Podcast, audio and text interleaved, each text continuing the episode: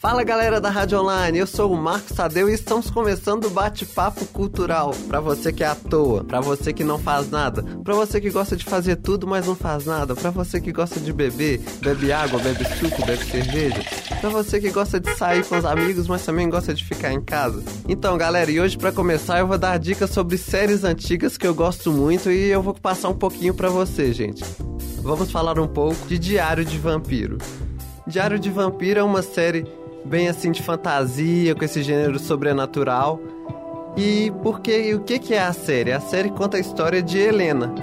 Helena é uma garota de uns 22, 23 anos que mora na cidade de Mystic Falls e ela acaba conhecendo Stefan, um vampiro. Ele é um vampiro bom, assim, que a gente vê bem isso claro na série. E ele, e ele conhece ela e os dois acabam se apaixonando. Nesse tempo aí que os dois acabam se apaixonando, chega seu irmão, o Damon, que ele é um vampiro mau, carrasco, que faz tudo para destruir os dois e ele quer de todo jeito a Helena. Bom, gente, parece uma, uma história fraca, mas quando vocês vão ver é um, é um enredo muito forte, assim, os personagens são consistentes, a história é muito consistente também, o jeito que apresenta. É, é legal também como é que a Helena começa a, a, contar a história dela. Ela conta que perdeu os pais faz pouco tempo, então ela sempre registra tudo num diário. E não se preocupe, se você acha que vai ver vampiro que brilha, você não vai ver. Lá você vai ver vampiro de verdade, assim, que é carrasco, que morde, que pega, que, que destrói todo mundo.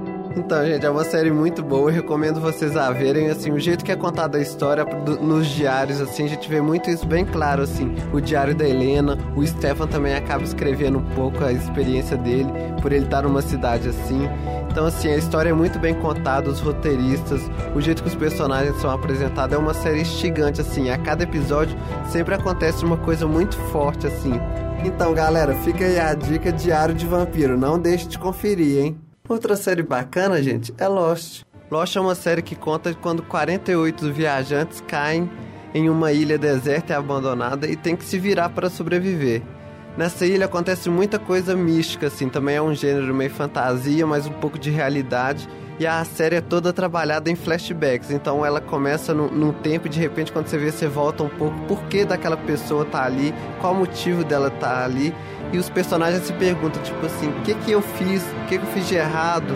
Será que eu errei pra, pra poder estar tá caído aqui? Então eles se questionam, é muito legal assim os questionamentos que eles levantam e mostra um pouco a vida de muitas pessoas, assim. Tem uma mulher grávida, tem um drogado, e acaba eles tendo que se relacionar, se conviver com as diferenças, e não só isso. Mas também Lost tem uma pegada mais assim, mais mística. Depois da terceira temporada pra frente, a gente começa a ver umas escotilhas, uns, uns enigmas, umas coisas assim que vai instigando você a cada vez mais ir para dentro da série. Então é a série que tem seis temporadas, finalizou faz uns três anos, por aí, três, quatro anos. E vale a pena ver, assim, é uma série muito instigante, assim o jeito que ela é, por que, ela é boa é, é mais por isso mesmo, o jeito, a forma como ela é contada e, e, ela é toda trabalhada em flashbacks, então vale a pena. Outra série clássica conhecida por todos, ou então para a maioria, e que eu indico você a ver, é Friends. O que que é? Friends é um grupo de amigos, seis amigos, que, se, que, que mostram um pouco da sua rotina lá em Manhattan. Eles têm muitos, são, conta a vida de Ross, Chandler, Mônica, Rachel e Phoebe. Os seis são bem unidos assim, mostra cada um é, vem de um contexto. Eles já se conheciam, alguns acabam se conhecendo há pouco tempo. Então tem esse jogo também de amizade de é, um amigo que gostava daquela outra desde a formatura e não se assume. Então, assim, é uma série que eu acho, por que, que a série é boa? Acho que é uma série bem humana, assim, que lida com pessoas, que lida com sentimentos o tempo todo, assim. Apesar dela ser um gênero de comédia, a gente entende um pouco os sentimentos de cada um que se passa ali, o porquê de tal situação acontecer. Então é uma, além de engraçada, é uma série assim, bem reflexiva quanto às questões humanas, de sentimentos, de amizade, de amor e como que isso cresce, assim. Então são essas três séries que eu tenho para indicar, galera.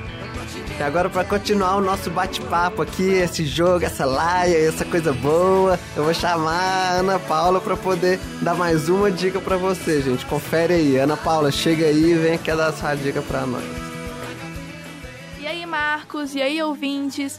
Então, continuando nesse mesmo clima de séries, eu vou aqui falar hoje um pouquinho em especial para aquelas pessoas que gostam de Glee.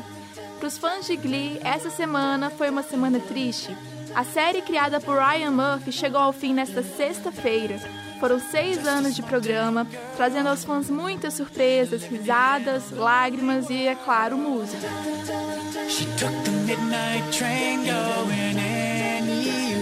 Glee termina aí em sua sexta temporada, que foi reduzida para apenas 12 episódios.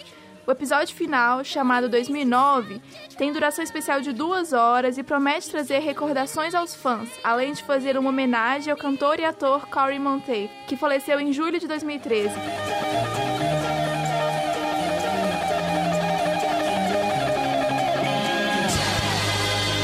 Corey interpretava um dos protagonistas da série e com certeza faz muita falta ao elenco e aos Gleeks.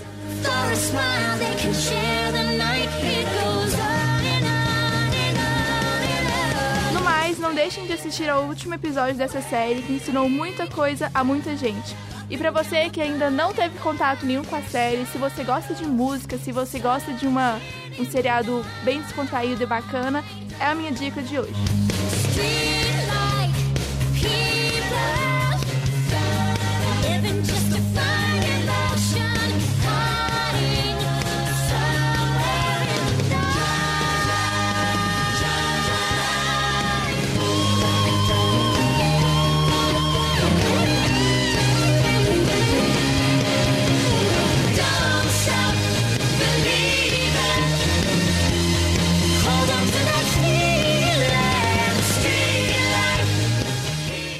Agora, para finalizar esse nosso bate-papo cultural, eu deixo com vocês Bruna Miranda. E para quem prefere sair na noite e curtir um bom rock and roll, o Lord Pub é uma ótima opção. Um ambiente descontraído, com sinuca e palco para shows, decorado com quadros de grandes ícones do rock, guitarras e artigos relacionados.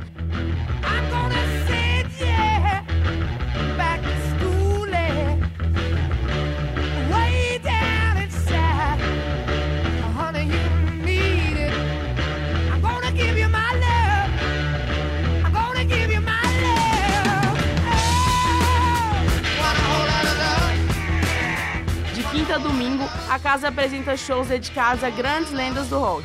Vale a pena conferir e curtir um bom som.